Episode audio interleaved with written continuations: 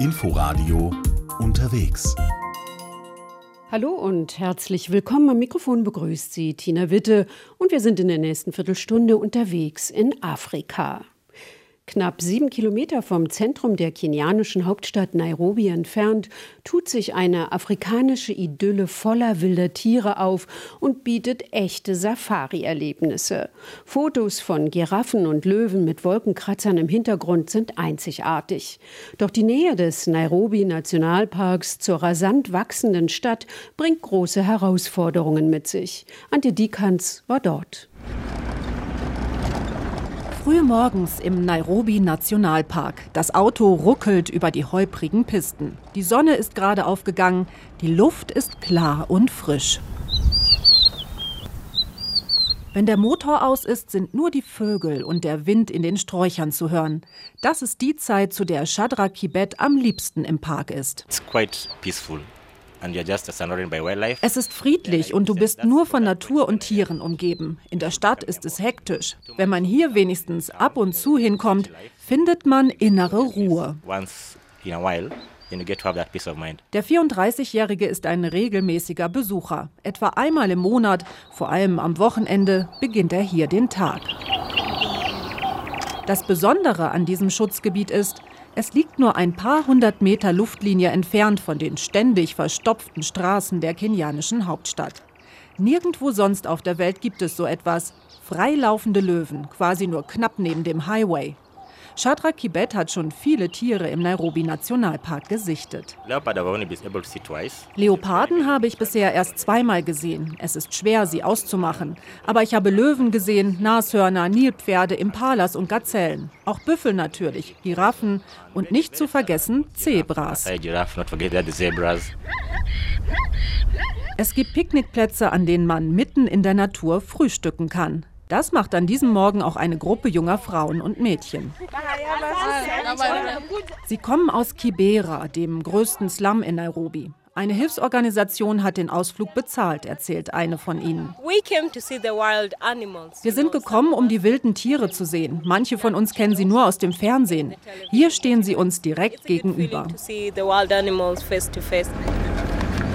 Vorbei an vielen Zebras und Antilopen geht es weiter bis zu einem Fluss. Ranger mit Gewehren warten hier, um Parkbesucher bei einem Spaziergang zu begleiten. Der Führer weiß genau, wo er halten muss. Auf der anderen Seite des Wassers liegt ein Krokodil, etwa vier Meter lang. Wenn du es störst, verschwindet es, aber das wollen wir nicht. Es soll selbst entscheiden, wann es woanders hin will. Eigentlich sind hier auch oft Nilpferde zu sehen, nur heute nicht. Sonst sind immer welche hier, aber jetzt hat es zu wenig geregnet und sie sind dahin weitergezogen, wo mehr Wasser ist. Störend in der ganzen Idylle ist eine Eisenbahnbrücke im Hintergrund. Finanziert zum Großteil mit Geld aus China, führt eine Bahnlinie mitten durch den Park. Auch die Häuser der ständig wachsenden Metropole Nairobi rücken immer näher an die Natur. Die Stadt nimmt die Wildnis in die Zange. Für Parkliebhaber Shadrach Kibet sind diese Entwicklungen ein Grauen. Er hofft, dass sein besonderer Ausflugsort noch lange erhalten bleibt. Der Nairobi Nationalpark ist ein einzigartiger Platz. Jeder sollte seine Kinder hierher bringen. Sie müssen wissen, was hier verloren gehen kann. Sonst haben sie keinen Grund dafür zu kämpfen. Für Ruhe, viel Natur und Wildnis mitten in der Stadt. Fast 1500 Schimpansen leben im Kibale Nationalpark in Uganda. Aber manchmal braucht man trotzdem viel Geduld, um sie aufzuspüren, sagt Antje Dikans, unsere Afrika-Korrespondentin. Sie war auf einer Tour zu den genetisch engsten Verwandten des Menschen. So this park has commonly been referred to as the primate capital. Dieser Park wird die Hauptstadt der Primaten genannt, startet Tourführer Bosco Vambale seine Runde durch den Kibale Nationalpark. The density or the concentration of the primates here is uncomparable. Nirgendwo sonst würden so viele von ihnen so eng zusammenleben. In dem Waldreservat im Osten Ugandas gibt es Paviane, schwarz-weiße Mantelaffen, Meerkatzen und noch viele andere Arten. Aber nicht ihretwegen und auch nicht wegen der Waldelefanten kommen die meisten Besucher, sondern wegen der rund 1500 Schimpansen. Bosco Wambale begleitet mehrmals in der Woche kleine Gruppen durch den Park auf der Suche nach den genetisch engsten Verwandten des Menschen. Chimpanzees are very intelligent. Sometimes more intelligent than even humans. Schimpansen seien sehr intelligent, meint er, manchmal sogar intelligenter als Menschen. Auf jeden Fall wissen sie sich mit Werkzeugen zu helfen. If a chimpanzee got water wenn ein Schimpanse in einer Aushöhlung am Baum Wasser findet und nicht mit dem Mund herankommt, reißt er ein paar Blätter ab. Er zerreibt sie etwas, bis sie wie ein Schwamm sind. Den tunkt er dann ein und drückt ihn über sein Maul wieder aus.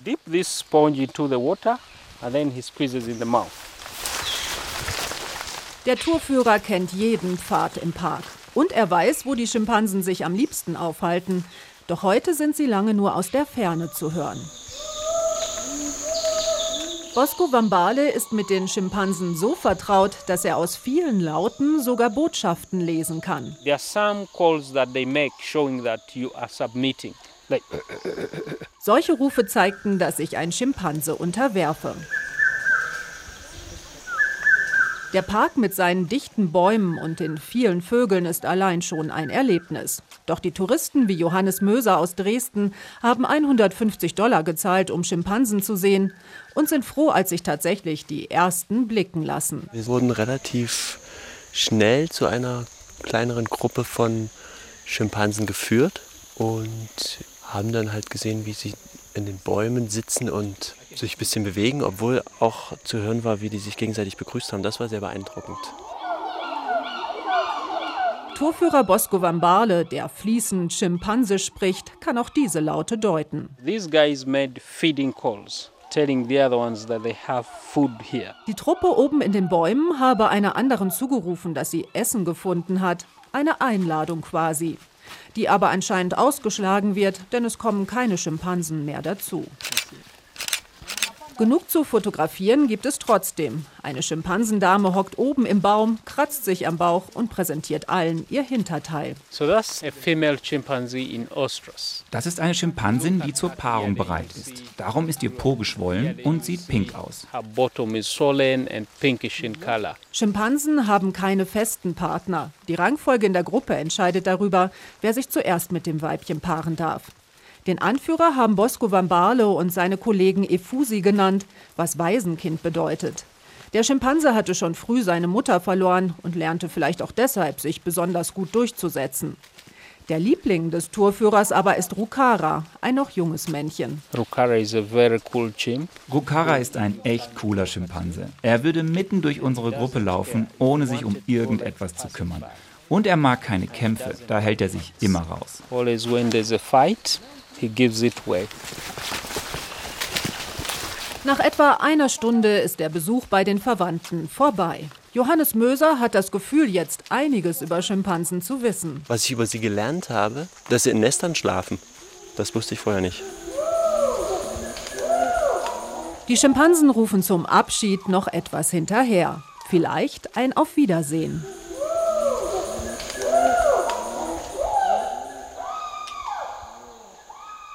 Es ist ein Naturwunder, die jährlich Ende August, Anfang September stattfindende Wüstenblüte im Namakwa-Land im Nordwesten Südafrikas. Dann sind dort weite Landschaften von dichten Blütenteppichen bedeckt. Das Besondere daran ist, die tausenden Arten von Wildblumen, die Gänseblümchen ähneln, zeigen ihre Blüten nur etwa drei Wochen im Jahr. In der restlichen Zeit ist der ganze Landstrich eine Wüstenlandschaft. Jana Gent hat sich das angesehen. Nur mit dem Jeep geht es vorwärts im Namakwa-Land. Ohne Allradantrieb kommt man nicht voran. Aber die Fahrt lohnt sich, denn sobald man ein paar Kilometer abseits der geteerten Straßen gefahren ist, bietet sich ein Blick, der unter die Haut geht. Soweit das Auge reicht, sieht man nichts anderes als ein Blütenmeer. Diese Touristen aus Pretoria sind hin und weg. Man fährt über diese kargen Hügel und plötzlich schaut man runter und sieht überall Blütenteppiche, pink und orange. Das ist großartig. Es ist eine wunderbare Erfahrung, inmitten der Blüten zu sein. Das ist so schön. Normalerweise ist diese Gegend eine reine Wüste. Aber im Frühling gibt es das Naturschauspiel, das gerade mal drei bis vier Wochen pro Jahr dauert. Die Namakwaland Daisies, wie die Blumen heißen, sind erstaunlich. Wenige Regentropfen reichen aus, um sie zum Leben zu erwecken.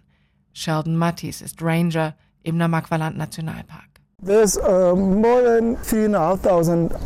es gibt etwa 3500 verschiedene Arten der Blumen. 1000 davon gibt es nur hier in Namakwa. Das ist ein sehr, sehr besonderer Ort. Die Gegend, in der der Ranger arbeitet, ist abgelegen. Von Kapstadt aus fährt man etwa sechs Stunden in Richtung Namibia, von Johannesburg aus gut elf Stunden in Richtung Westküste. Jetzt ist quasi Hochsaison und das spürt auch Springbok. Die Stadt hat einen kleinen Flughafen, auf dem jetzt mehr Betrieb ist als üblich, sagt Monique Kozi. Normalerweise haben wir pro Monat 30 bis 40 Flieger, die hier landen, Touristen, Geschäftsleute, Unternehmer, die ihre Filialen besuchen und Rettungsflüge für medizinische Notfälle. Jetzt kommen zusätzlich etwa acht Flüge pro Woche und bringen Touristen, weil die Blumen blühen. In allen Farben des Regenbogens erstrahlt die Landschaft in der Frühlingssonne. Wegen Covid sind es zumeist Touristen aus Südafrika, die ihr Namakwa-Land jetzt bereisen und sich richtiggehend berauschen lassen von der Farbenpracht der Blüten. Sie müssen sich ranhalten, denn in wenigen Tagen schon ist der Zauber wieder vorbei. Und dann fahren die Allradfahrzeuge wieder einfach nur durch die Wüste. Wer nicht nur eine Wüstentour machen oder die Big Five in den Nationalparks beobachten will, kann sich auf die Spuren von Nelson Mandela machen. Der 2013 gestorbene erste schwarze Präsident des Landes hat viele Jahre in einem Vorort von Johannesburg gelebt. Einer seiner ehemaligen Wohnsitze ist jetzt ein Hotelrestaurant. Karin Wehrheim hat es besucht. Schon in der Eingangshalle des Sanctuary empfängt die Besucher leise Jazzmusik. Dunkelbraune Ledersessel und Designerstühle auf hellgrauem Steinboden mit roten Teppichen. Nelson Mandela ist überall ein bisschen, auf Gemälden, alten Fotos und vergilbten Zeitungsausschnitten. Der Tresen der Rezeption, alte Ziegelsteine. When we broke down one half of the house that was completely demolished, als wir die eine Hälfte des Hauses, die total verfallen war, abreißen mussten, haben wir diese Ziegel gerettet und wir haben sie in den Tresen integriert. Dahinter an der Wand sind Fotos, wie das Haus ausgesehen hat, bevor wir angefangen haben, es zu renovieren. 2018 war das, drei Jahre dauerten die Arbeiten. Sally Ann Grinter managt das Sanctuary Mandela. Es ist kein normales Hotel, es ist das Haus, in dem Madiba acht Jahre lang gelebt hat, kurz nachdem er 1990 aus dem Gefängnis freikam. Neun Zimmer gibt es jetzt, jedes ist einem anderen Lebensabschnitt Mandelas gewidmet. Das Prunkstück, sein einstiges Schlafzimmer in dunklem Grün. This is where it was. We've named this room Mr. President. Den Raum haben wir Mr. President genannt. Schlafbereich und Bad waren allerdings andersherum angeordnet. Der kleinste Raum hat nur ein winziges Fenster. Er erinnert an die Zelle, in der Nelson Mandela viele Jahre lang einsaß. 46664 was his prison number when he went to uh, Robben Island. 466 64 war seine Gefangenennummer, als er nach Robben Island kam. Er war der 466. Gefangene im Jahr 1964. Und wenn man das Zimmer betritt, bekommt man ein Gefühl dafür, wie es für ihn gewesen sein muss, in einer Zelle zu sein. Wir haben hier auch einen Brief, den er aus dem Gefängnis an seine Familie geschrieben hat. In prison to his family. Im offenen Lobbybereich mit gläsernem Dach, der Neubau kann man sich Mandelas Lieblingsgerichte servieren lassen: Ochsenschwanz und Linsenfrikadellen. Die Rezepte, die seine langjährige Köchin mitgebracht hat, sind allerdings stylisch aufgepeppt. He was a simple diner, as we can put it that way. Er war ein bescheidener Esser. Deshalb haben wir die Elemente seiner Speisen verwendet, um etwas Inspiriertes daraus zu machen aus Südafrika und darüber hinaus. Er ist viel gereist, bevor und während er Präsident von Südafrika war. Und diese Speisen hat er auf seinen Stationen kennengelernt und genossen. So ist sein Lieblingsessen Ochsenschwanz jetzt in Ravioli gehüllt an schaumigem Senfsüßchen, sagt Kevin Richtenberg. Er ist für Speisen und Getränke im Sanctuary zuständig. Die Jazzmusik, die leise durch den Raum plätschert, ist Mandelas Playlist sozusagen. Die Musik nimmt uns mit in die Ära von Madiba, wenn er Zeit mit Freunden genossen hat und mit Kollegen diskutiert hat über Südafrika jetzt und damals. So ist im Sanctuary Mandela nicht viel vom ursprünglichen Bau erhalten und für jeden erschwinglich ist es auch nicht. Wett machen das die Anekdoten, die das Personal gern erzählt, auch wenn man nur auf einen Kaffee hinkommt. Wie seine Eigenart, nur unberührte Zeitungen zu lesen, lacht Sally Ann Grinter. Er wusste, wenn jemand seine Zeitung gelesen oder auch nur aufgeschlagen hatte, bevor er sie bekam. Wenn er das gemerkt hat, hat er zum Sicherheitspersonal gesagt, nicht akzeptabel. Geht zum Laden und holt eine neue. Ich will meine eigene Zeitung. Unterwegs in Afrika. Sie können diese Sendung auch als Podcast in der ARD Audiothek abonnieren. Danke fürs Zuhören und bis nächste Woche. Am Mikrofon verabschiedet sich Tina Witte. Inforadio Podcast.